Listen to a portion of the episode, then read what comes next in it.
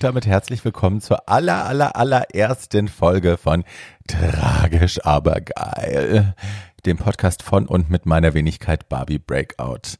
Ich freue mich natürlich wahnsinnig, dass ihr eingeschaltet habt. Für die Leute, die mich nicht kennen, mein Name ist Barbie Breakout, ich bin Drag Queen, Aktivistin, Buchautorin, lebe seit 2006 mit HIV und weigere mich, mich dafür zu schämen. Und ich geistere momentan noch über die Bildschirme der Nation. Ich bin äh, aktuell zu sehen bei The Diva in Me auf TV Now und am 14.06. bei einem Shopping Queen Spezial, Drag Queen Spezial mit Guido Maria Kretschmer, Stella Destroy, Absentia Absolut und Pam Penko.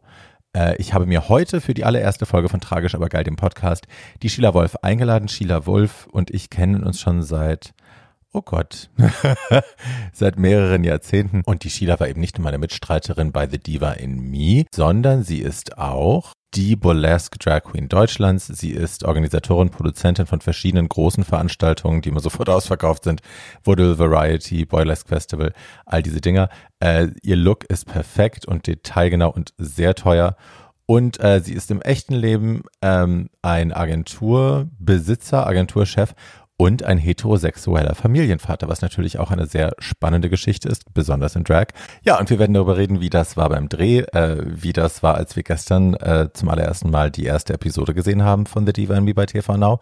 Ähm, ja, und ich werde euch erzählen, wie ich mich gefühlt habe, als ich mich da zum ersten Mal in all meiner wuchtigen Pracht auf der Leinwand gesehen habe. Also, wenn das interessant für euch klingt, dann bleibt dran. Bussi. Schatz, ich habe dich gerade schon den Zuhörern vorgestellt, jetzt auch nochmal förmlich hier. Hallo und willkommen bei Tragisch aber geil, dem Podcast von und mit Barbie Breakout. Hallo, liebe Sheila. Hallo, liebe Barbie, du hast mich gar nicht vorgestellt, weil der Zuschauer, ach doch, du hast ja schon eine Vorankündigung. Ja, so funktioniert das hier. Jetzt möchte ich das ganze Prinzip hier. Toll. Ja, herzlich willkommen. Äh, auch danke. mein Schatz, ich freue mich sehr, dass du da bist. Ich würde gerne ein Spiel mit dir spielen, damit äh, die Zuhörer dich ein bisschen besser kennenlernen. Die kennen oh, viele von denen kennen dich natürlich, aber äh, manche mögen dich vielleicht noch nicht kennen. Und äh, damit die ein Gefühl dafür kriegen, wie du so tickst, habe ich ein kleines Spielchen vorbereitet. Ich bin gespannt. Ja, das heißt Would You Rather. Also du musst dich entscheiden. Ich beschreibe zwei Szenarien und du musst dich für eins davon entscheiden, welches du lieber erleben würdest. Muss ich auch kommentieren, warum? Natürlich gerne. okay. Recht gerne. Ich bin gespannt. okay.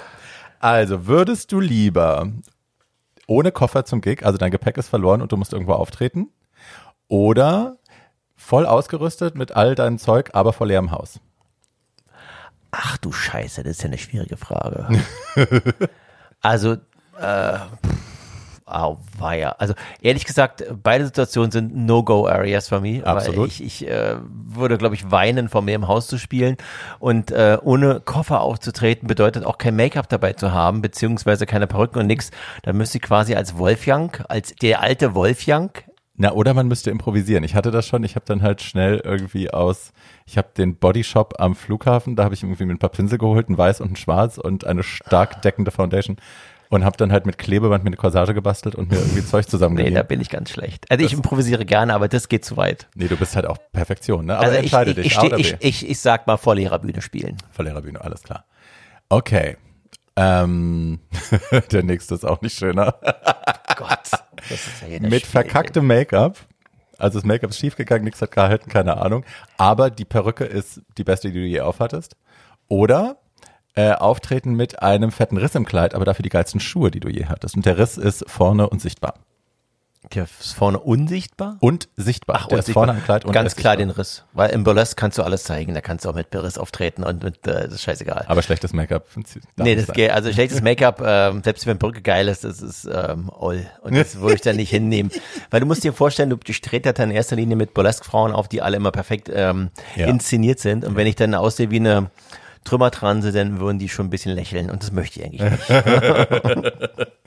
ja, und so einen Riss kann man ja auch irgendwie wegspielen, das stimmt schon. Ne, die würden tatsächlich da einen Spaß draus machen. Wenn ich dann halt die halbe Mumu zeige, dann ist das schön.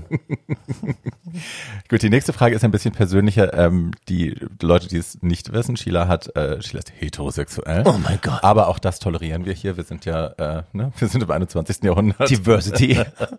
auch Heterosexualität darf gelebt werden bei uns.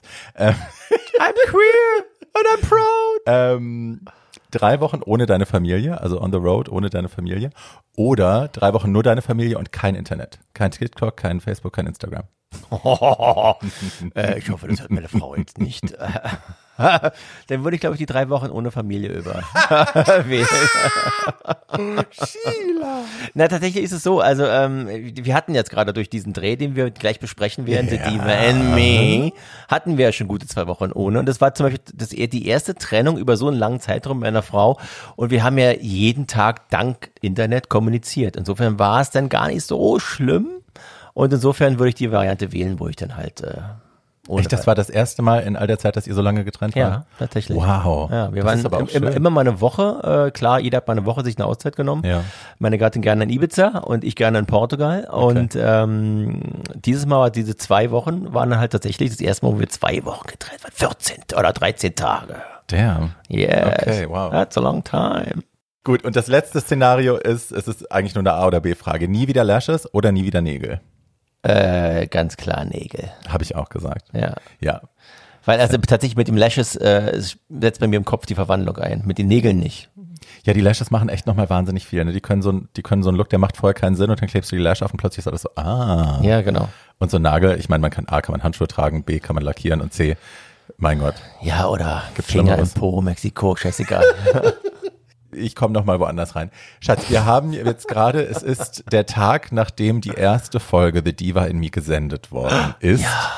Ja, gestern ging die erste Folge über den Äther, äh, die Folge mit Ramona. Hast du, hast du sofort geschaut, als sie rauskam oder wann hast du geguckt?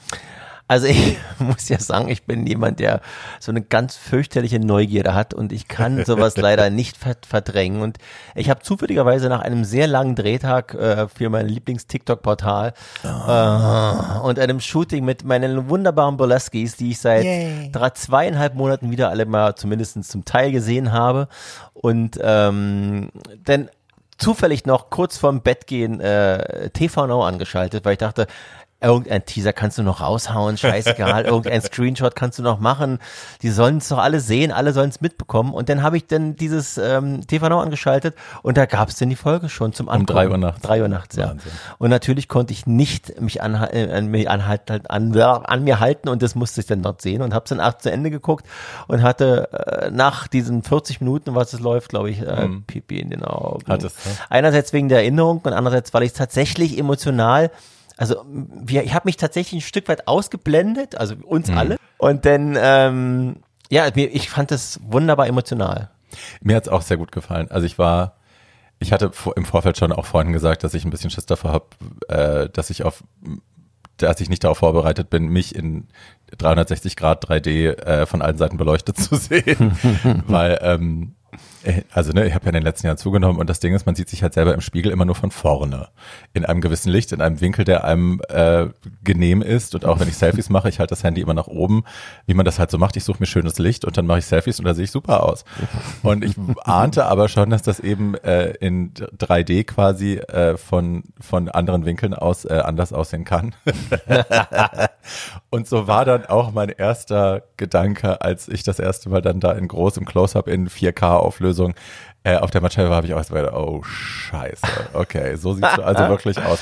Das war ein Moment. So, so schlimm war es doch gar nicht, come on. Naja, es war, also es ist nicht das, was ich im Kopf hatte visuell von mir, aber ähm, Gott sei Dank war mir das auch schon vorher klar, das ist nicht der Grund, warum ich dahin gefahren bin. Ich bin nicht dahin ja. gefahren, um schön auszusehen, sondern ich bin dahin gefahren, um äh, andere Qualitäten, die ich habe, zu nutzen und mich empathisch auf unsere Frauen da einzustellen und denen wirklich versuchen zu helfen und Ratschläge zu geben, die sie vielleicht nutzen können.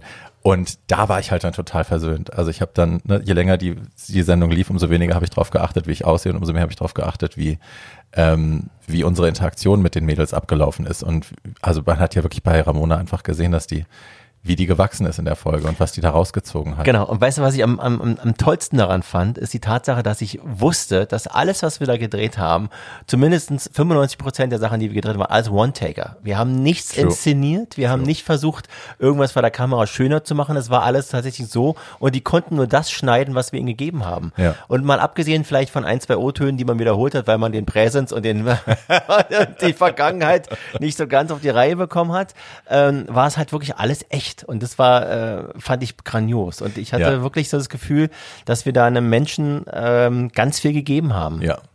Nee, das hatte ich auch. Und ich habe ja auch noch Kontakt mit Ramona, ich weiß du auch. Und ähm, Wir es alle ist halt und es ist äh, einfach echt toll zu sehen, dass es ihr Leben wirklich nachhaltig verändert hat. Also die ist andere Wege gegangen danach, die hat äh, Entscheidungen getroffen, die einschneidend sind. Ich will das hier nicht erzählen, weil das ist ihre Geschichte. Aber ähm, ne, das hat mich also das hat mich nochmal auch mehr stolz gemacht.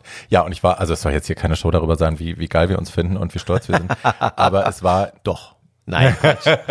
nein, nein. Aber es war wirklich ein, ein schöner Moment dann und ich hatte auch Pippi in den Augen zwischendrin. Ich hatte bei deinem Interview-Moment Pippi in den Augen, als du ähm, von eurer privaten Geschichte erzählt hast, von deiner und deiner Frau. Und ja, ich bin am Ende des Tages bin ich einfach echt wahnsinnig stolz und freue mich auf die nächsten Folgen. Ich war mit allem happy am Ende. Ich war mit allem zufrieden. Ich fand, wir sahen alle, wir haben alle unseren Job super gemacht und äh, ja, jetzt ist es natürlich an den Zuschauern. Ne? Also wenn ihr da draußen noch kein TV Now Abo habt, dann schließt jetzt bitte eins ab. Ist, man kann das erstmal umsonst machen, aber dann ähm, ne, schaut die Sendung an, promotet die, teilt die an eure Freunde weiter.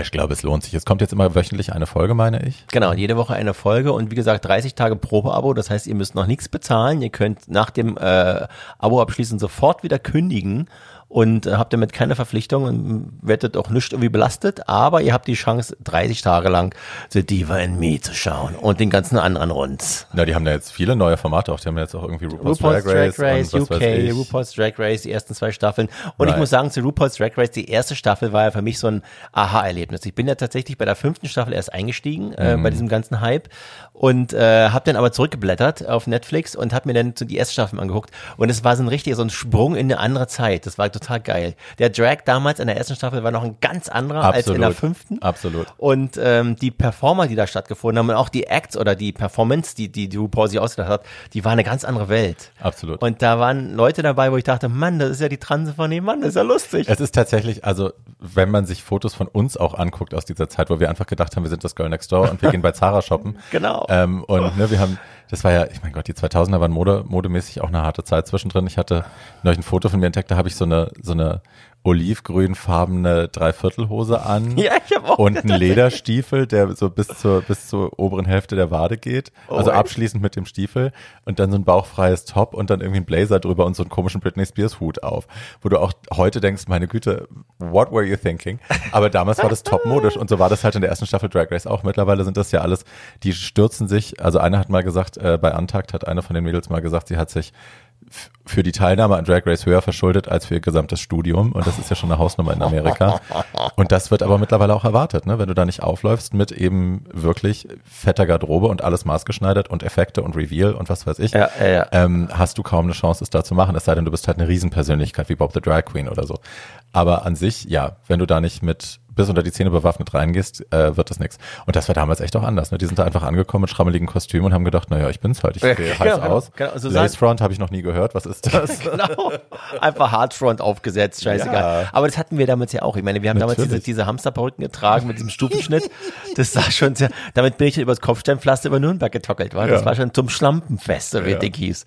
Das war schon eine richtig, einfach war es eine coole Zeit. Einerseits war es auch sehr schanglich, aber Es, ja, es war richtig schangelig. Also ich glaube, das ist aber immer so, wenn man rückblickend auf Sachen schaut, die erst zehn Jahre her sind, dass man noch überhaupt nicht verstehen kann, warum das irgendwie mal cool war. Und dann, ich glaube, in zehn Jahren gucken wir es an und denken, mein Gott, war das cool. naja, heute gucken wir auf die 80er und denken, das war eine geile Zeit. In den 90ern hätten wir uns auch geschämt. Weißt du? Ich war ja noch sehr jung in den 80ern. Ja, ich nicht. ich habe die 80er genutzt, um Rockabilly zu sein. Das war ganz schön eigentlich. Das war ja, da hätte mich ja gar nicht irgendwie leiten lassen von irgendwelcher Popkultur, sondern ich bin ja völlig abgedriftet und hatte da meinen extrovertierten Moment, also schon wieder, oder meinen ersten extrovertierten Moment mit meinen wilden äh, Piercings in den Ohrringen und 58 Tollen, die immer jeden Tag 25 Mal gelegt werden mussten. Echt? Heute So ist einer es, warst du? ja, so einer war ich. Und da, so bist du auch zum Burlesque dann gekommen, ne? Wahrscheinlich. Das, Für mich dass war diese 50s-Ästhetik ich bin, irgendwie ich, tatsächlich, die hat mich immer geprägt. Meine Mutter war damals äh, sozusagen maßgebend dafür. Die hat ja in den, äh, die ist 44 geboren, ist in den 16 mit Elvis groß geworden und hat mir sozusagen mit der Muttermilch mitgegeben irgendwie. Also ich bin damit sozusagen groß geworden. Ich habe das dann äh, später auch noch in ihren Plattensammlungen immer wieder gefunden. Und ähm, ja, dann hab, bin ich irgendwie dazu zum Rockabilly gekommen und habe halt jahrelang auch diese Rockabilly-Veranstaltung miterlebt. Und da habe ich immer die ganzen Frauen bewundert mit ihren tollen Petticoats und mit ihren äh, ähm, Strümpfen und mit ihren tollen Pferd äh, Ponytails und mit Betty Banks und was es alles gab. Und äh, wahrscheinlich hat mir das irgendwie so ein bisschen geprägt. Dass ich Und meine, du fandst es auch hot, aber ich fand es immer hot. Und Meine ganzen äh, Mädchenfreund, Freundschaften, die ich im Laufe der Jahre hatte, waren alle in diese Richtung. Also die waren immer irgendwie Rockabilly geprägt und ge geprägt. und äh, sicherlich hat das irgendwie wahrscheinlich in meiner Figur auch äh, Narben hinterlassen. es ist so lustig. Also ganz oft, wenn ich mit anderen Drags red, spreche darüber, was es so, ob es einen Erweckungsmoment gab oder so einen Moment, wo man irgendwie realisiert hat, um Gottes Willen, so will ich mal aussehen. Ähm, ist das eben immer getrennt vom Sexuellen. Also dann, ne, man ist dann geflasht von Marilyn Monroe und von den Kurven und von der Perfektion. Aber äh, weil man halt so aussehen will wie sie, nicht weil man sie beschlafen will. Und in deinem Fall war das ja dann tatsächlich beides. Na, tatsächlich würde ich mich ungern selbst beschlafen. Das ist ein bisschen Nein, aber langweilig. die Figur, die du hot fandest und dann auch verkörpern wolltest, ist ja auch die gleiche, der gleiche Typ von Frau. Das hat, das hat sicherlich auch ein bisschen gedauert. Wie gesagt, am Anfang bei der ganzen Travestie hat es ja so stattgefunden, dass ich mich einfach mir äh, verkleidet habe mit einer Perücke und ein, äh, wie du schon gesagt, mit irgendwelcher abgeschnittenen äh, äh, eng sitzenden, also sehr eng sitzenden, ohne Curve, eng sitzenden äh, Bermuda und dann irgendwie ein paar, äh, vielleicht noch Netzschriften. Es hatte ein bisschen Punky-Style, war ein bisschen punky. Es gibt auch ganz alte Bilder auf Flickr übrigens, wer das mal genauer gucken möchte. Vor Instagram und vor TikTok gab's Flickr und Flickr gibt's immer noch alte Bilder von mir, da kann man sich mal richtig, richtig reinstürzen und diese ganzen alten Zeiten mal Revue passieren lassen. Aber jedenfalls, da habe ich mich dann immer so ein bisschen immer, äh, naja, wie soll ich sagen, mehr oder weniger ver als Girl Next Door, wie du vorhin gesagt hast, irgendwie verkleidet. Und dann irgendwann kam aber der Moment, wo ich dann das erste Pin-Up äh, Kleid anhatte, und dachte mir, that's it. Ich fühle mich so geil. Und das war einfach so der Moment, wo ich sagte, okay, die Frisur war noch nicht so, aber der ganze Look war schon sehr, also Es ist rückblickend, also ich kann mich erinnern, als du angefangen hast, da war das eben tatsächlich Girl Next Door und ne, wie wir alle, wir probieren uns mal aus, wir gucken mal irgendwie, was Genau. funktioniert und was nicht. Und dann, ich meine, wir haben dann alle irgendwann diesen Quantensprung gemacht und haben gesagt, okay, wir gehen jetzt, wir, wir blasen das Ganze mal auf, wir stecken mal ein bisschen Strom da rein und gucken Ja, mal, ja, ja. Ähm, wie weit man das expandieren kann. Ähm, und bei dir ging das halt dann sehr, ich glaube auch halt sehr gebündelt in eine Richtung. Bei mir war es dann immer noch so ein bisschen all over the place, irgendwie glamourös, aber naja, mal gucken. Und du hast halt von Anfang an auch gleich, finde ich, sehr viel auf Perfektion geachtet. Und heute bist du, glaube ich, die in Deutschland die perfektest gestylte, die ich kenne. komm, naja, doch, wo halt alle Details stimmen. Also ich kenne durchaus Leute, die halt irgendwie rasend aussehen oder die halt eine rasende Wirkung haben, aber bei dir ist halt, ne, die Perücke hat Geld gekostet und das Outfit hat richtig Geld gekostet, die Schuhe haben Geld gekostet und dann sind aber noch die richtigen Accessoires dabei und so. Also es ist die Zusammenstellung und den, den Wert, den du auf, auf die Qualität der einzelnen äh, Teile legst, die kenne ich so nicht von anderen. Tatsächlich lege ich darauf wahnsinnig großen Wert, weil ich immer der Meinung bin, äh, äh, Primark-Transe kann jeder und äh, oder machen auch manche und das muss ich nicht machen. Davon gibt's genug und warum soll ich das auch noch machen? Ich habe damals angefangen, mir schon wirklich in den höheren Kla Preisklassen irgendwie Sachen zu kaufen, weil ich einfach der Meinung war, also erstmal konnte ich's. Ich habe natürlich noch einen anderen Job, der mir das möglich gemacht hat und äh, ihr habt nicht von der Travestie gelebt, was vielleicht immer ein ganz guter Weg gewesen ist damals. Ähm, und der andere Sache war halt so, dass ich immer schon am Anfang, ich bin ja irgendwie ein Branddesigner und ich wollte unbedingt mit diesem Sheila Wolf Charakter einen Brand äh, prägen, den es so in der Form, in diesem Pin-Up-Style noch nicht gab. Also zumindest nicht so wie heute. Heute gibt's ja Weiler Tschatschki, Miss Famous ab und zu mal im Pin-Up-Style. Aber ähm, für mich damals, äh, vor 17 Jahren gab's halt nicht, da gab's doch gar kein RuPaul's Drag Race. Insofern war es für mich irgendwie so, eine, so, ein, so, ein, so ein Alleinstellungsmerkmal habe ich jeweils gefühlt, dass es ein Alleinstellungsmerkmal war. Ähm, Gut, Melly hat ab und zu auch mal Pin-Up-Kleider getragen davor und danach auch sicherlich wieder. Aber für mich war es so, dass ich dachte, okay, ich mache das jetzt, ich mag das gerne, ich mag es auch wegen meiner Vergangenheit, wegen meinem Rockabilly und es ist jetzt mein Style. Dass ich dann zum Burlesque gewechselt bin, war letztendlich eine, eine Entscheidung, weil mich eine sehr gute Freundin, Sandra Steffen, einfach man Ich liebe Sandra Steffen. ja, San- Shout Sandy out. Beach, my uh, burlesque mother. Ja, I love her. Ähm, ich wurde kürzlich gefragt, ähm, irgendwo auf, äh, weiß ich nicht, auf irgendeinem TikTok oder auf irgendeinem Instagram, ob ich eine, ob ich Drag- Drag-Mutter bin. Ich gesagt, ich habe diese ganze Familiengeschichte irgendwie nie gemocht oder nicht. nicht, nie zelebriert. Nee. Aber ich habe tatsächlich eine Burlesque-Mutti, weil die hat mich damals auf die Bühne geschleppt äh, mit Gewalt und hat mich in, in ihrem Boudoir, also in ihrem Wohnzimmer gebrieft und hat mir mehr Performance geübt, Hm. wobei ich ja eigentlich ein Stock bin und nicht performen kann. Aber sie hat mir eine, eine, eine, eine Comedy-Performance gemacht. Irgendwo sitzt jetzt gerade die Kelly und lacht sich tot. Ja, natürlich. Pointer Sisters hat sie immer She's gesagt. a Pointer She's a. Pointer Sisters. Nee, also ich bin ja Storytelling. Ich bin eine Storytelling-Performerin und ich kann letztendlich Geschichten erzählen mit Gestiken. Äh, dazu muss man nicht tanzen, glücklicherweise. und das hat mir halt Sandra mit äh, sehr viel Liebe zum Detail auch beigebracht und das habe ich dann zelebriert die nächsten Jahre. Und da kam dann dieses Burlesque so richtig durch. Wie kam es denn dazu? Ähm, du bist ja mittlerweile, ich glaube, die, die größte Veranstalterin für für Burlesque-Events, für äh, auch queere Burlesque-Events. Du machst die Vaudeville im, im Wintergarten, heißt das Ding. Genau. Du machst die Boylesque, das Boylesque Festival ist, nee, das ist in Wien. Was, du Nee, machst? nein, nein, nein, ich mache das Boilers Drag Festival. Boylesque Drag Festival. Genau, das ist inspiriert von tatsächlich von von Wien. Also Jack, ich habe mit Jack eine sehr gute Kooperation eingegangen. Ich habe ihn noch Jack Patriarch Jack Patriarch, genau, der Ehemann von Conchita Wurst. Ja. Ähm, und äh, habe ihn noch gefragt, ob das für ihn okay ist, wenn ich das mache. Aber ich habe ihn natürlich gefragt, ob ich das machen darf, weil das war sein Name. Er hat den Namen sogar geschützt äh, europaweit, Ja. Boylesque. Und äh, da muss man einfach fragen, finde ich, wenn man fre- befreundet ist. Das habe ich auch gemacht und er fand, hat gesagt, alles klar, er, er respektiert mich, er findet die Sachen gut, die ich mache und ich kann es gerne mal nach Berlin zelebrieren. Und es war eines der wunderbarsten äh, Abenteuer, die ich je begangen habe mit äh, circa 30 wilden Performern, äh, queeren Performern aus der ganzen Welt. Das war einfach sensationell. Also und das ist jedes Mal auch ausverkauft, ne? Also die Vaudeville im Wintergarten ist jedes Mal im Voraus schon ausverkauft und du buchst da richtig große Namen. Also du hattest Dieter von Thies und Dirty Martini und wie sie alle heißen, die waren alle schon da. Na, Dieter von Thies war noch nicht da. Die waren noch nicht da. Nein, also wenn Dieter von Thies da gewesen wäre. Tatsächlich hatte ich ein, äh, ich habe sie angefragt. äh, Ich bin ja da auch, ich nehme ja kein Blatt vom Mund. Ich habe ja keine äh, Scheu für irgendwelchen Prominenzen und habe sie angefragt. Und da kam dann eine Gagenforderung, die war ähm, selbst für den Wintergarten äh, nicht unbedingt äh, machbar. Okay. Sechsstellig oder? Äh, äh, hoch fünfstellig. Okay, Für wow. einen Abend. Wow, okay. Wir wollten drei machen. Aber also ich, ähm, tatsächlich war äh, Immodesty Blaze bei mir. Ich liebe Immodesty Blaze. Wer Immodesty Blaze nicht kennt, ähm, muss das bei YouTube mal äh, ergoogeln oder er, ersuchen bei YouTube. Es gibt einen Auftritt, da habe ich sie zum ersten Mal gesehen, von einem Modedesigner, da läuft sie über den Catwalk und hat so ein, ein Corsagenkleid an und es läuft, äh, was läuft nochmal? Carmen, es läuft Carmen, genau. Äh, ich, ja, genau. Habanera? Ich glaube, ich weiß es nicht, aber ja, es ist Carmen. Und äh, dann kommt sie vorne an und posiert und zieht sich dann so, ein, so einen Stock vorne aus dem Kleid raus und plötzlich hält dieser Stock die ganze Corsage zusammen. Und in dem Moment, wo dieses Ding rausgezogen wird, fällt das ganze Kleid auseinander und sie steht in Unterwäsche da. Es ist so ein toller Moment und die Alte ist so sexy. Wahnsinn. Man muss, Wirklich man muss Wahnsinn. dazu sagen, dass die Immodesty Blaze wirklich, also für mich weltweit die Nummer zwei des Burlesque war, eine ganze lange Zeit. Mhm. Also als die- Dieter von Thies sozusagen diese große Kurve gekriegt hat mit äh, Marilyn Manson, Mhm. die weltweite Burlesque-Bühne zu äh, re revolutionieren, äh, war äh, die- Immodesty Blaze die Number Two. Und äh, als sie sozusagen die Zusage mir gegeben hat, ähm, bei meiner Show aufzutreten, war das ein Ritterschlag.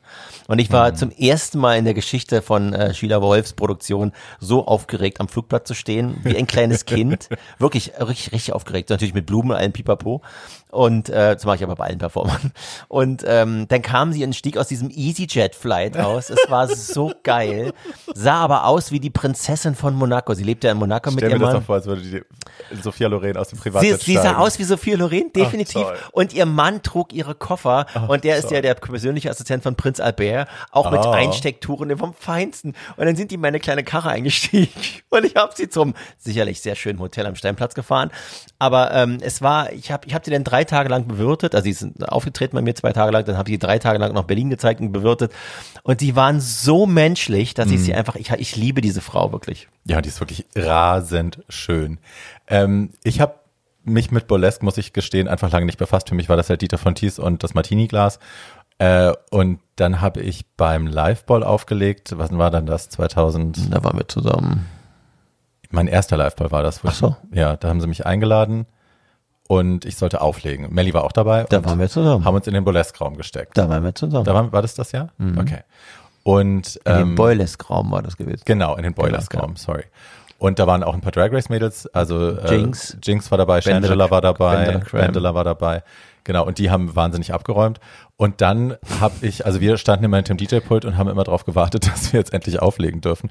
Und die Show wollte nicht enden und äh, dauerte drei Stunden länger als geplant. Wir haben, glaube ich, morgens um sechs die erste Platte gespielt und um 6.20 Uhr hatten sie die Deko abgebaut und haben uns rausgebeten. It was very frustrating, aber ähm, da vertiefte sich bei mir so ein Eindruck, dass dass also dass für mich Burlesque immer eine sich relativ schnell wiederholende Formel hat. Also dass jemand kommt auf die Bühne in einem Kostüm und dann im Laufe äh, der Nummer wird eine kleine Geschichte erzählt und währenddessen zieht man sich eben aus und dann war es das. Und das fand ich wahnsinnig ermüdend an dem Abend, dass es halt immer das gleiche Schema war und irgendwann nach der dritten Nummer hatte ich das Gefühl, ich habe es alles gesehen und das Publikum, also die Begeisterung hielt sich dann auch nicht, sondern man war halt dann einfach irgendwann so ja, tatsächlich ist es so, dass ich ja Burlesque seit 2010 ungefähr mache, äh, beziehungsweise professionell auch pro, äh, produziere. Und bei mir ist es so, ich habe auch schon viele Burlesque-Veranstaltungen gesehen. Mhm. Auch das größte Festival findet in London statt, über 17 Tage am Stück. Wow. Und 17 Tage füllt der Mann einfach mal jeden Abend die, die Läden. Sicherlich äh, bezahlt er seine Performance ziemlich beschissen. Aber das ist eine andere Frage. ähm, ähm, jedenfalls war das für mich so tatsächlich auch so ein Moment. Er hat äh, tolle Mega-Räume gebucht für 2000 Leute, wo dann 1500 Leute da waren. Und dann bucht er halt äh, äh, zwölf verschiedene Frauen, die alle wunderschön sind, aber immer alle zur gleichen Musik den gleichen, äh, den gleichen Striptease machen. Und du musst bei Burlesque, und das ist der Unterschied zu den Burlesque-Shows, die es, die, wie ich finde, so in, in, in einer Welt gibt oder in Deutschland gibt, ähm, du musst immer noch Varietät bieten. Und wenn mhm. du das mhm. nicht machst, bei mir ist es so, deswegen heißt meine Show Vaudeville Variety Show, weil bei mir ist ein nur ein Teil der ganzen Show Burlesque. Mhm. Ich habe noch Gesangsperformance dabei, ich habe Akrobatik dabei, ich habe Comedy dabei, ich habe Drag dabei. Ich mische einfach aus dem ganzen Vaudeville äh, alle Einzelheiten zu einem großen Ganzen. Und da gibt's nie jemand, der sagt, ich, mir, es gefällt nie immer alles, mhm. aber es gibt immer jemand, der sagt, also das fand ich sensationell. Mhm. Und deswegen ist die Show geil. Mhm. Und ähm, tatsächlich ist Burlesque ähm, hat zwei Spielarten. Die eine ist halt die Storytelling-Geschichte. Da kannst du dich voll auf der Story ausspinnen. Und da gibt's sehr, sehr vielfältige Geschichten. Ähm, Gerade im Boilers, die Jungs müssen sich ja mehr ausdenken als die Mädchen, sag ich immer, weil sie, äh, weil dann äh, bei den Mädchen äh, spielt mehr Sexappeal eine Rolle. Mhm. Bei den Jungs, die müssen sich ja auch vor den Männern be bewähren, also müssen sie eine Geschichte erzählen, sag ich immer. Aber ähm, also ich finde Boilers tatsächlich spannender als Burlesque, aber von der Sache ist es so, dass es doch ganz viele Spieler hat. Und die zweite Spieler ist halt wirklich dann einfach das klassische äh, Strip and Tease oder oder äh, wie heißt es dann? Tesseln, äh, Tesseln, Gott, ich habe den Namen vergessen. das ist der Wein, das ist der Wein. Ähm, aber jedenfalls, du hast recht. Also dieser Abend ist mir auch sehr gut in Erinnerung, weil ich stand nämlich tatsächlich, während du da auf die Auftritt, äh, auf deinen DJ-Pult gewartet hast, stand ich die drei Stunden im Treppenhaus, voll im Kostüm, in meinem Popeye-Kostüm und habe gewartet, bis alle fertig sind, weil die Geschichte ist nämlich die, eigentlich sollten wir dran sein. Dann haben wir die RuPaul's Drag Race Mädels gesagt, nee, wir werden vorgezogen. Mhm. Dann hat der Amanda Lepore gesagt, nee, wir werden vorgezogen. Mhm. Und irgendwann durften wir dann auch mal, und dann war es irgendwie drei und dann war, oder vier und dann waren irgendwie noch die 20, Luft war raus. Die Luft war raus und 20 Leute lasen im Publikum ja. und es war echt toll. Ja. Und ich habe mich so geärgert. Ich war so stolz, einmal beim Liveball aufzutreten und dann dieses Erlebnis war Horror. Also was man dazu sagen muss, ich meine, ne, der Liveball für die Leute, die es nicht kennen, der Liveball äh, war das größte äh, Charity-Event für HIV und AIDS in Europa und seit den späten 80ern, meine ich, oder frühen 90ern, frühen 90ern. Ähm, und es war von Anfang an Celebrity übergeblasen. Also es, da gab es Leute, die für da kein Geld ähm, aufgetaucht sind, aufgetreten sind, die hätte man niemals sonst irgendwo anders auf einen Fleck bekommen, wäre es nicht für Gary Kessler gewesen, der das alles organisiert hat und ins Leben gerufen hat. Yes. Und das, also allein angefragt zu sein und dahin äh, eingeladen zu werden, war für mich eine wahnsinnige Ehre. Das war ja, mein Ritterschlag auch. Mhm. Und ähm, es war immer aufgeteilt in zwei Abende. Das Freitagabend war immer der, der Cocktail, nannte sich das. Das war unten im Hotel, äh, wo die meisten Stars abgestiegen waren, gab es eben einen Cocktailempfang dann für die Künstler und für die Leute, die mitarbeiten, äh, mit ein bisschen Presse, aber unter Ausschluss der Öffentlichkeit. Und das war halt der Abend, wo man Networking gemacht hat, wo man alle Leute kennengelernt hat, wo man halt quasi unter sich war äh, ne, wo man dann einfach, da stehst du plötzlich neben Amanda Lepore oder du stehst neben Diane Brill oder du stehst neben, was weiß ich, Jay Fonda oder so. Bianca ja. Rio.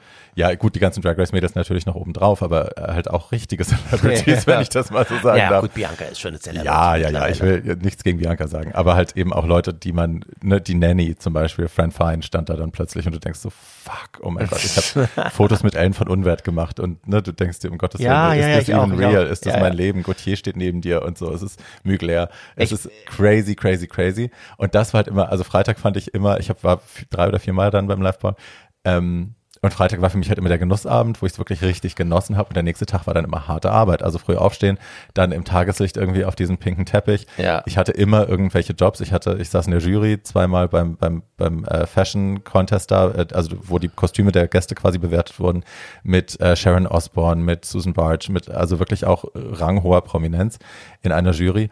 Äh, aber was man halt leider sagen muss, bei aller Liebe, die waren immer so wahnsinnig schlecht organisiert, dass es mich am Ende frustriert hat. Und ich habe jedes Mal am Ende des Live-Falls habe ich immer gesagt, das mache ich nie wieder. Das mache ich nie wieder. Und dann, wenn die Anfrage kam, das nächste Jahr drauf, war ich immer so, natürlich bin ich da. Ich freue mich total toll, dass ihr an mich gedacht habt.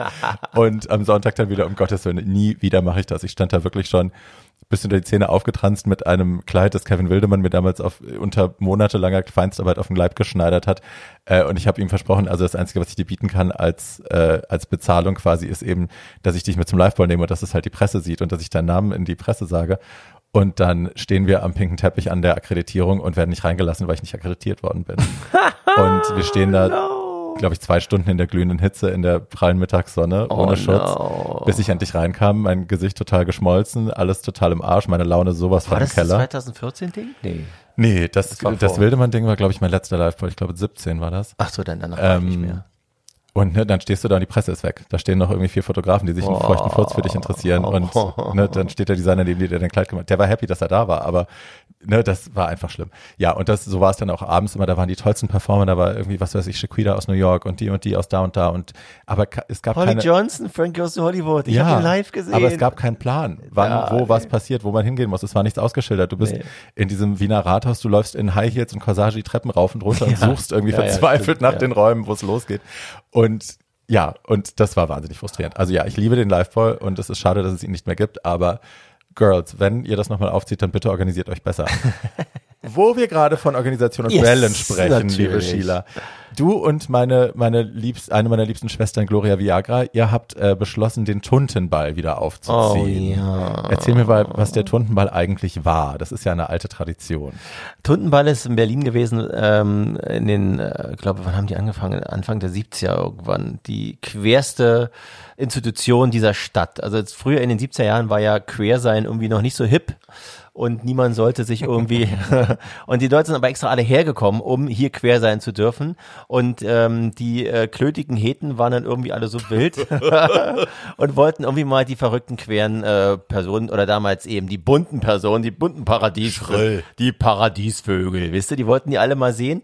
Und deswegen wurde dieser Fall, die, die, dieser Fall, dieser Ball zelebriert bis zum Abwinken. Bis äh, Anfang der 90er, wo dann leider aus irgendwelchen Gründen, ähm, die mir nicht alle ganz bekannt sind, irgendwie in die, in die Binsen gegangen ist. Ich glaube auch, weil der, der Initiator gestorben ist, ähm, aber ähm, es gab auch noch andere Gründe, die mir aber nicht alle zugetragen worden sind. Nichtsdestotrotz sind jetzt irgendwie knapp äh, zwa- 25 Jahre vorbei, also 23 Jahre vergangen, seit das letzte Mal stattgefunden hat. Und 2020 sollte tatsächlich der neue Berliner Totenball stattfinden. Neu deswegen, wir haben ihn deswegen neu getauft, weil wir es eben wirklich in der die Jetztzeit anpassen wollten. Wir wollten eben keinen schrillen Paradiesvogelball machen, sondern wir wollten halt schon zeitgemäße Künstler haben. Wir wollten eine Aussage, eine queere Aussage tätigen und wir wollten einfach mal in der Jetztzeit ankommen und ähm, eigentlich ähm, ein Pendant bieten zum, weil du gerade so übergeleitet hast, zum wunderbaren äh, abgeschlossenen Liveball, weil Ich bin raffiniert. ja, der raffiniert hat. Die, diese Überleitung ist ja wirklich so professionell. Wenn ihr dieses Studio hier sehen würdet, der steht on air, das leuchtet rot, das ist unglaublich. Naja, jedenfalls äh, war das alles wunderbar geplant und wir haben äh, mit äh, tollen Sponsoren gearbeitet, die uns alle irgendwie unterstützt haben. Ähm, TikTok ist einer, der da uns sehr unterstützt hat äh, und äh, noch ein äh, weiterer Bauinvestor, der gesagt hat, er findet es so geil, dass wir diese alte äh, Tradition aufleben lassen. Und dann kam Corona. Und hat uns sozusagen in den Marsch geblasen. Tante Corona. Oder in den Arsch geblasen, kann man auch sagen.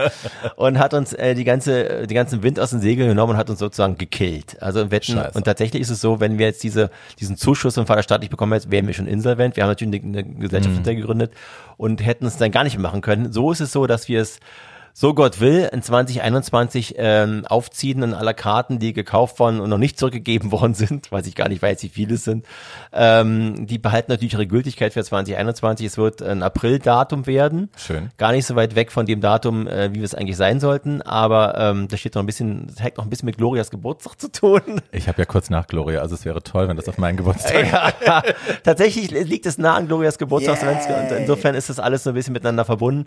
Und ähm, ja, wir hoffen, ähm, dass wir das tatsächlich dann endlich zelebrieren können. Jetzt wieder mit einem weiteren Jahr in, in Vorlauf.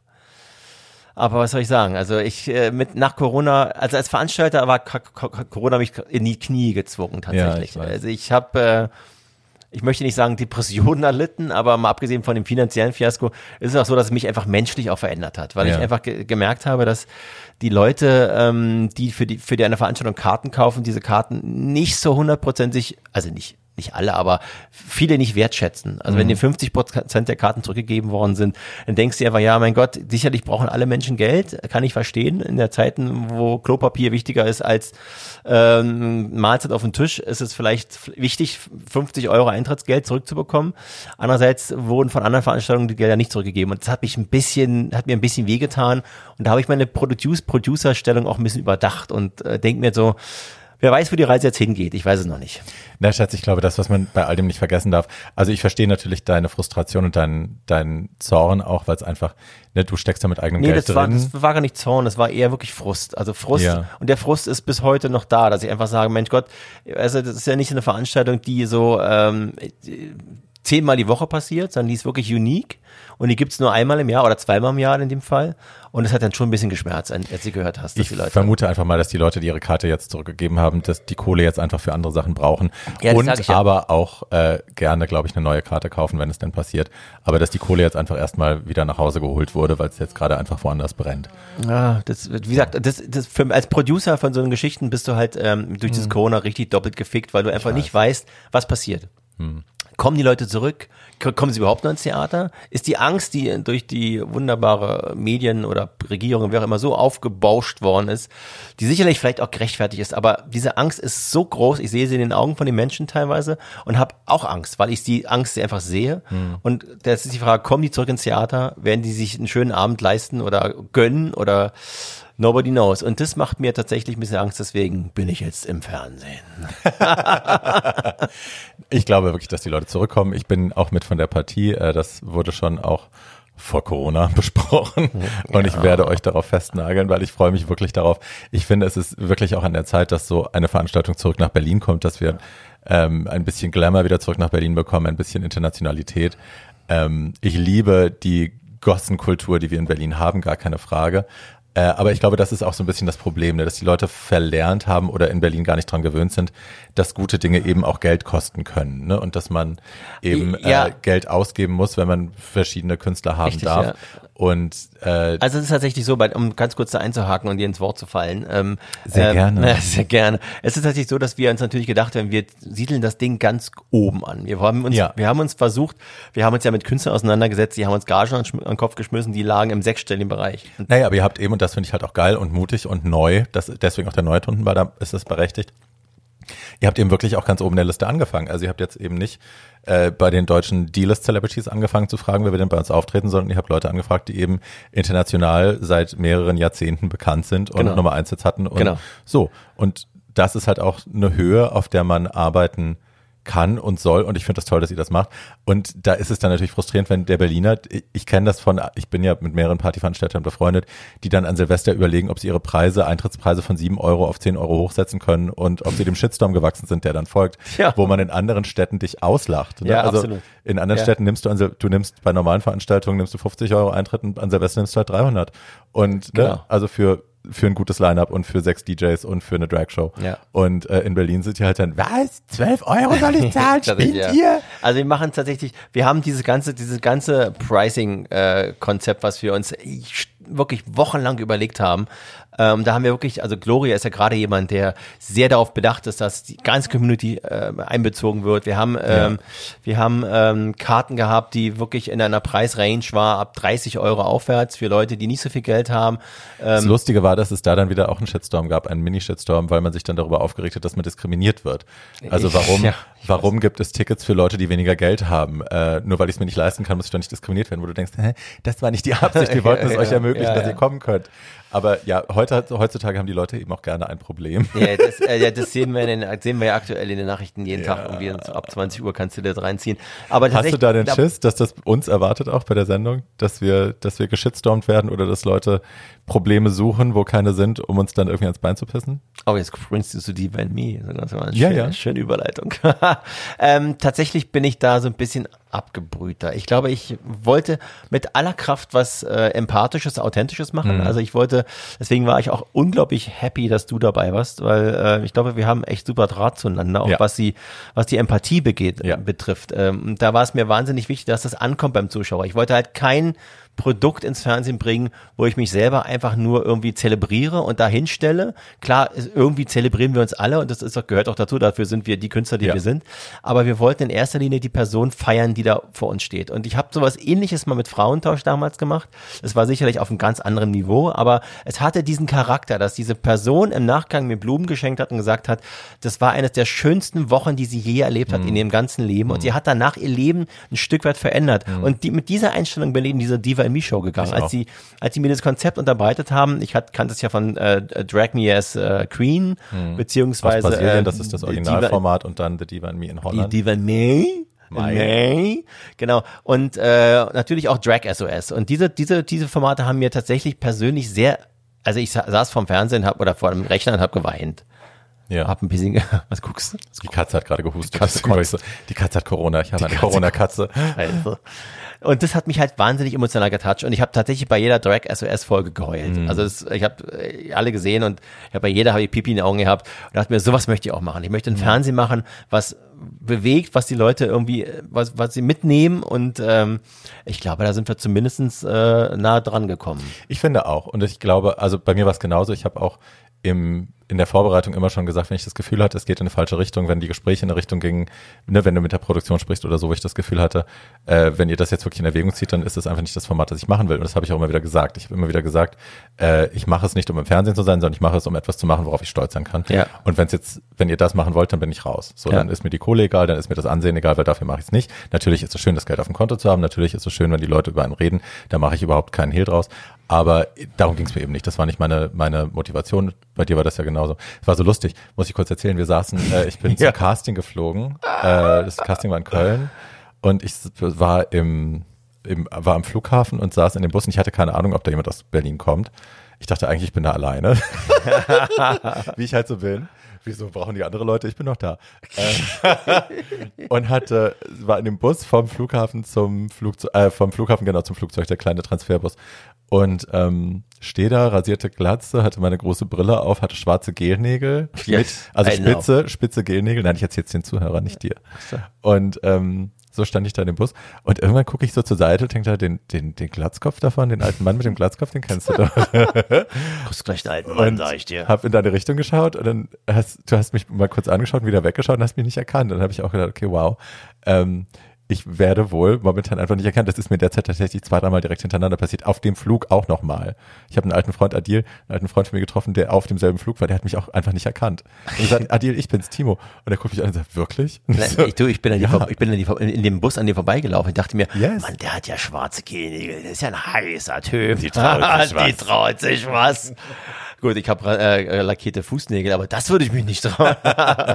und dann äh, tatsächlich, dann habe ich dich dann im Flugzeug dann äh, erkannt. Ja. Erst. Ja, weil ich dich angesprochen Aber wir haben uns aber schon lange nicht mehr gesehen davor. Ewig nicht. Ja, du, also genau, du hast wahrscheinlich die Gewichtszunahme nicht so mitbekommen. Na, das ist das eine, aber das andere, was ich nicht mitgekriegt habe, dass du die Haare genauso verloren hast wie ich. Na, die Haare waren vorher schon ab. Ich habe nur einfach irgendwann beschlossen, ich habe jetzt 20 Jahre lang einfach äh, immer ein Basecap getragen, ein rotes, und habe dann einfach irgendwann gedacht, mir ist das zu viel. Ich möchte nicht mehr äh, mit etwas aus dem Haus gehen, was mich aussehen lässt, wie ich gar nicht mehr bin. So, also mir, ne, mir war zu der Zeit auch, weil ich halt einfach Thera viel Therapie mache und viel Selbstfindung betrieben habe und viel zu mir selber stehen in all den Facetten, auch wenn sie mir unangenehm sind, war das einfach auch ein Aspekt, dass ich gesagt habe, ich möchte nicht mehr so tun, als äh, wäre bei mir auf dem Kopf mehr los, als es ist. Und habe dann einfach als irgendwann radikal mir eine Glatze rasiert und bin ab dem nächsten Tag zum ersten Mal seit 20 Jahren ohne Mütze aus dem Haus. Was halt total crazy war, auch bei der Arbeit. Ne? Die Leute, die sich dann angucken, die ich halt ewig schon kennen. Es war eine Frau, die war richtig erbost. Kam immer zu mir an, so siehst du doch gar nicht aus. Ich erkenne dich gar nicht. Und ich so, Mann, Alter, ich habe nur die Mütze nicht auf. Irgendwie, warum, warum werde ich hier gebullied? So, was soll das? ähm, sie meinte das nicht böse, aber ja, es verändert halt natürlich, es, die Mütze hat mein Gesicht immer auch gestreckt und verändert, ein bisschen länger gezogen. Ähm, und das war natürlich plötzlich weg, ja. Und dann eine andere Brille und eben auch mehr Gewicht und so. Und dann haben mich tatsächlich mehrere Leute nicht erkannt. Es war auch eine spannende, ein spannendes Erlebnis. Ja, aber es war auch ein schönes Casting, davon abgesehen. Also wir Fand hatten ja auch. gleich wieder ein Draht zueinander, ja. obwohl wir uns so lange nicht gesehen haben. Ja. Und dadurch, da, da hatte ich schon das Gefühl, dass das was werden kann. Ja. Also es war ja dann tatsächlich so, dass wir haben das Casting zusammen gemacht. Wir hatten auch in der ersten Runde, also es waren mehrere Leute da und wir wurden so durcheinander gewürfelt.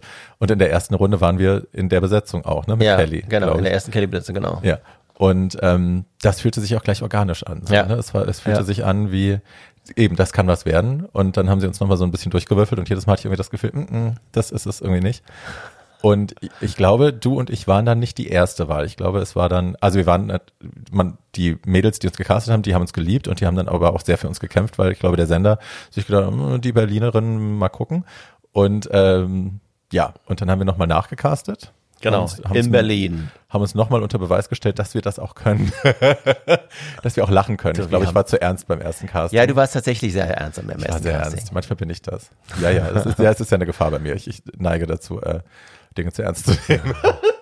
naja, es naja. ist ja auch ein ernstes Thema. Also wir, wir ja. machen das ja dann, dann in Diva in mir auch nicht, um äh, die ganze Zeit irgendwie zu, zu grinsen und blöde Sprüche zu machen, Nein. sondern wirklich um die Leute, die da vor Ort sind, die Probleme uns anzuhören und damit auch zu arbeiten, ein Stück weit. Das wäre halt auch ein Ding gewesen, was ich schwer hätte ertragen können. Also wäre ich in einer in einem Cast dann gewesen, wäre das so besetzt worden, dass jemand dabei gewesen wäre, der einfach alles immer so, so niederquatscht und so zuklebt.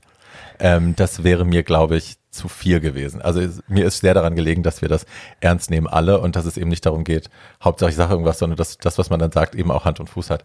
Und ähm, da vor allem auch zuhören, weißt du? Das Zuhören ist ja auch ein Punkt, man muss auch einfach zuhören können. Ja. Was mir noch einfällt, ähm, die Ramona, die ihr in der ersten Folge auch gesehen habt, das ist eine Sache, die ihr leider nicht gesehen habt, nämlich dass die Ramona äh, in ihrer Freizeit, die, also Ramona ist sich ja sehr bewusst gewesen, auch da schon, dass sie eben Depressionen hat, dass sie unter Depressionen leidet und dass sie ist damit ja auch zum Therapeuten gegangen. Und sie hat, was ich auch tue, aber was man in der Sendung nicht gesehen hat, und sie macht das eben schon in so einem jungen Alter, die hat sich eine Öffentlichkeit gesucht, um über ihre Depression zu sprechen, schambefreit. Also ja. die ist, hat bei Facebook eine Depressionsgruppe gegründet, wo sie, und auf Instagram hat sie jetzt auch eine, wo sie eben über ihre Erfahrungen spricht, über ihre Erlebnisse, wie es ihr geht und das mit anderen teilt, was ja heute immer noch eine Rarität ist. Leute, die Depressionen haben, verstecken sich leider viel zu häufig, weil eben auch so viele Leute nicht kapieren, was Depressionen sind und immer sagen, ach, reiß dich mal zusammen und ja. steh doch einfach mal auf, geh mal raus. Ja. So. Hör mal auf, du, traurig du, zu sein. Ich, ich, war, ich bin ja nie ein Mensch gewesen, der unter Depression gelitten hat. Also ich habe immer, immer äh, versucht voranzu, vorauszuschauen und immer voranzugehen und mich nie von irgendwas, von irgendeiner Situation irgendwie in die Knie zwingen zu lassen. Tatsächlich ist es bei mir zum ersten Mal so, dass ich so ein bisschen, zumindest ansatzweise verstehe, was das überhaupt für eine Sache ist. Weil ich stehe hm. jetzt teilweise morgens auf. Ich habe jahrelang immer alles geplant. Also alle meine Veranstaltungen. Ich bin jeden Tag zur Arbeit gegangen, habe die äh, Performer gebucht, habe die nächsten Shows geplant, habe vorausschauend äh, schon Performer irgendwie kontaktiert, ähm, die ich unbedingt gerne hatten wollte im Cast und so weiter. Und es fällt, es ist jetzt alles äh, nach unserem Dreh mhm. quasi mir auf die Füße gefallen, weil wir hatten beim Dreh tatsächlich irgendwie 16 Stunden am Tag äh, Arbeit, Action, 16 ja. Stunden gedreht ja. irgendwie. Dann sind wir ins Hotel gefahren, haben äh, uns schnell noch was gegessen, dann haben wir ins Bett gegangen. Morgens, dann klingelt ja der Wecker schon wieder. Du hast ein bisschen was geträumt, das ja. wusstest du aber auch gar nicht mehr. Und du bist, bist schon wieder abgeholt worden vom, vom, vom Fahrservice, um dich wieder zu schminken. Also es war tatsächlich ein Fulltime-Job in dem Anfang von Corona und wir haben das alles gar nicht so mitbekommen. Es war so ein bisschen wie so ein gallisches Dorf.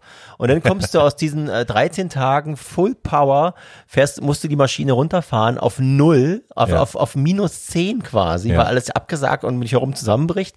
Und das hat mich echt in, in so ein Loch geschmissen, wo ich morgens dann bis zwölf geschlafen habe, gar nicht mehr zur Agentur gefahren bin oder ähnliches, sondern einfach der Gelegenheit dachte, was machst du denn jetzt? Was machst du denn jetzt? Ich hatte das auch, ich hatte die, also beschäftige mich tatsächlich seit über 25 Jahren mit meiner Depression und äh, mal ist die schlimmer, mal weniger schlimm. Ich habe mittlerweile einen ganz guten Umgang damit, aber weil ich mir halt auch eine Struktur geschaffen habe. Das habe ich sehr gelernt, das habe ich lernen müssen, dass eben mein mein kreatives Chaos von früher, mein äh, ich bin eine Künstlerseele und ich bin Rock'n'Roll und ich mache was ich will, äh, eben kontraproduktiv ist für mich. Ne? Das sorgt dafür, dass ich mich schlechter fühle und dass es mir schlimmer geht und dass ich nichts fühle am Ende, ne? dass ich teilnahmslos bei allem sitze und mich frage, warum äh, ich überhaupt noch hier bin.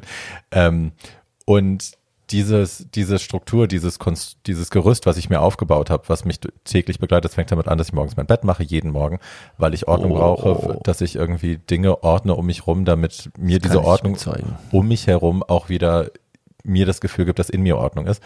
Ähm, und das hat natürlich auch mit Arbeit zu tun, ne? dass ich irgendwie, eine, ich arbeite, wenn ich, ich bin freiberuflich, aber ich arbeite eigentlich jeden Tag, wenn ich, äh, wenn ich möchte.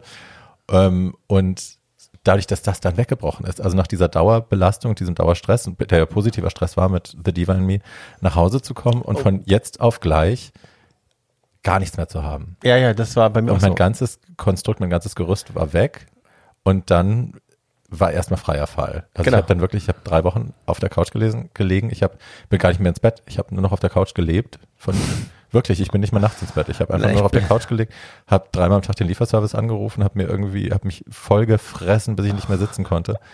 Ähm, habe mich dann auf die andere Seite gelegt und habe weitergepennt. Und das hat mich wirklich so tief wieder runtergerissen in alte Muster, in die alte Depression. Ähm, habe dann auch wieder angefangen irgendwie, also was heißt angefangen, habe dann zwei, drei Drogennächte gehabt, wo ich auch denke im Nachhinein, das war so überflüssig. Aber ich musste irgendwie nochmal meine alten Grenzen auch äh, antesten und spüren, wie es mir damit geht, wenn ich das mache. Und dann habe ich mich, Gott sei Dank, dann auch wieder auf den, auf den Hosenboden gesetzt und habe gesagt, so, und jetzt bist du wieder da, wo du vor ein paar Monaten warst und da wollen wir nicht mehr hin. Und jetzt reißen wir uns zusammen. Und das ging dann auch schnell, Gott sei Dank. Ja. Also ich habe jetzt dann nach einem, naja, nach zwei Monaten ging es dann wieder so, dass ich jetzt mir selber eine Struktur geschaffen habe ohne Arbeit. Also dass ich mir selber Arbeit mache. Ich habe natürlich die Wohnung gestrichen, was alle gemacht haben und äh, einmal Ikea leer bestellt. Aber ich habe eben auch angefangen, Podcasts zu machen. Ich habe angefangen, Sachen zu schneiden. Ich habe angefangen zu recherchieren, wieder mehr zu lesen und so. Und plötzlich geht's ja, wieder. Ja. Plötzlich ist das, die Depression ist wieder in Schach gehalten und diesmal durch ein eigenes Gerüst, was ich mir selber gebaut habe und nicht durch Arbeit. Und das ist auch, das ist ein Mehrgewinn für mich. Das ist ein Zugewinn, den ich auch nicht missen möchte, wo ich echt stolz drauf bin.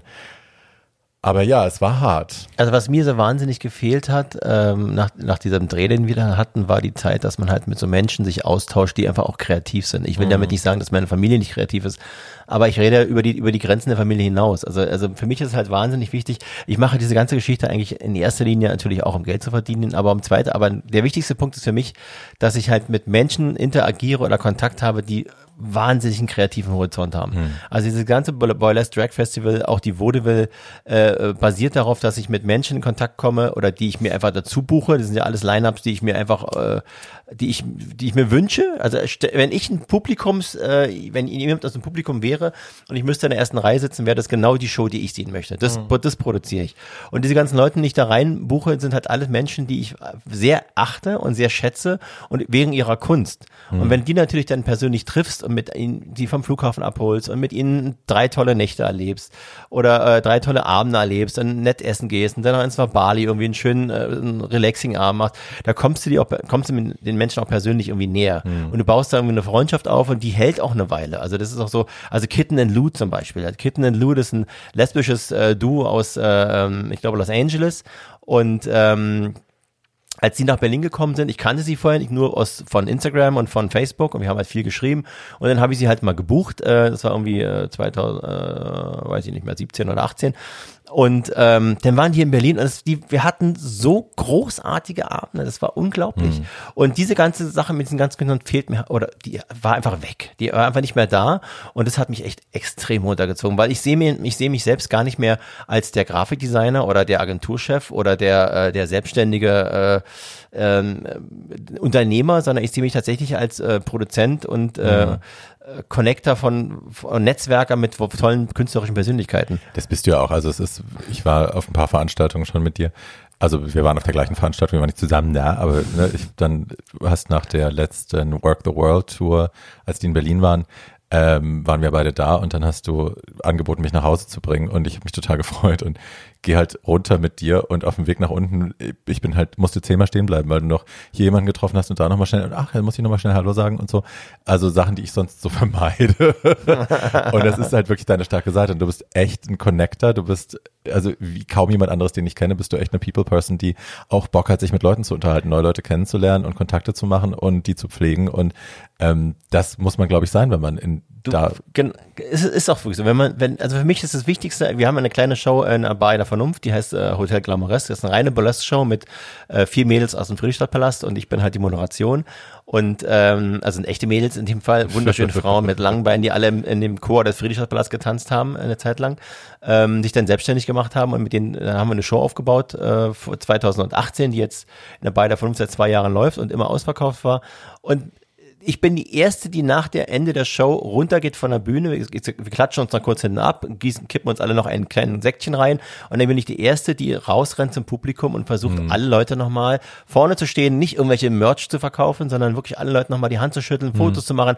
Und die Leute lieben es. Die mhm. wollen das. Das ist, finde ich, wahnsinnig wichtig, als sich als Künstler so rar zu machen, dann zu sagen, na ja, ich bin dann irgendwann fertig, geduscht.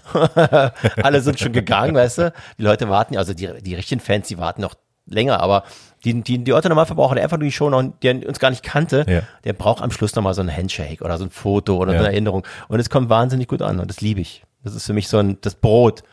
Ja, ich glaube, du bist da einfach auch geboren für den Job, den du machst, mein Schatz. Na, ich bin zumindestens für die, offensichtlich für die Bühne geboren. Das habe ich gar nicht, 30 Jahre gar nicht lang gewusst. Mhm. Und dann kam es irgendwann, dank Sandra, Sandy, I thank you very much. Ja, Schatz. Ich glaube, wir sind am Ende angelangt. Jetzt haben wir auch gleich, ja, wir sind am Ende angelangt. Oh ähm, ich habe dich sicherlich bald wieder hier zu Gast. Nächste Folge, nächste Woche kommt ja schon die nächste Folge von The Diva in Me auf TV Now. Oh yes. Yes. Und am 14.06. kommt meine Shopping Queen Folge. Es gab ein Drag Queen Spezial mit Guido Maria Kretschmer, natürlich unser aller Guido, mit äh, Stella Destroy, mit Absenthia Absolut und äh, Pam Penko aus Köln, die ich wahnsinnig ins Herz geschlossen habe. Ich glaube, das wird die Liebesgeschichte der Sendung, wird Pam und ich, wenn das so geschnitten worden ist. Man weiß das ja vorher nicht. Aber da müssen wir natürlich auch einschalten am 14.06. auf Vox. Äh, ja, und ansonsten ähm, kommt die nächste Folge The Diva Me nächste Woche. Und mein Schatz, ich, äh, ja, du wirst bald wieder hier sein, glaube ich. Oh, yes! yes. Ich freue mich, wenn ich jetzt wirklich weiß, dass du ein professionelles Studio hast mit On-Air-Button. Also der On-Air-Button, der zeigt mich ja richtig an. Der ist geil, ne? der Ich glaube, der hat überhaupt keine Funktion, aber der leuchtet und er ist toll. Den postet nachher auf Instagram. Ach nee, heute nicht, morgen. Gut, mein Schatz.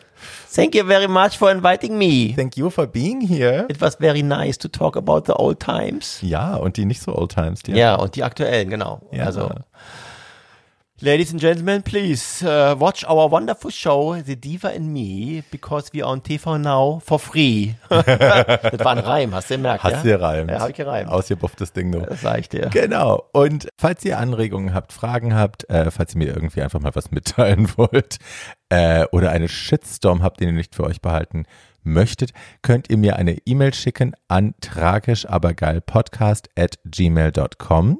Ihr findet diesen Podcast auf Podigy, auf Spotify und bei Apple Podcasts, genauso wie meinen anderen Podcast Too Old to Die Young, Kultur unter und über der Gürtellinie mit Tatjana Berlin, Paul Schulz und meiner Wenigkeit.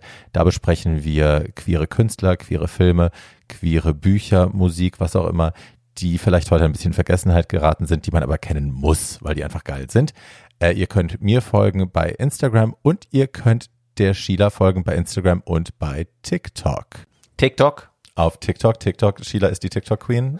Unangefochten. Das ist, ich verstehe es ja nicht. Aber die Sheila freut sich.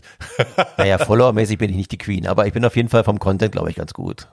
Ich denke mir mal Wie viele Videos lädst du hoch? Zwei am Tag. Zwei Videos am Tag, Leute.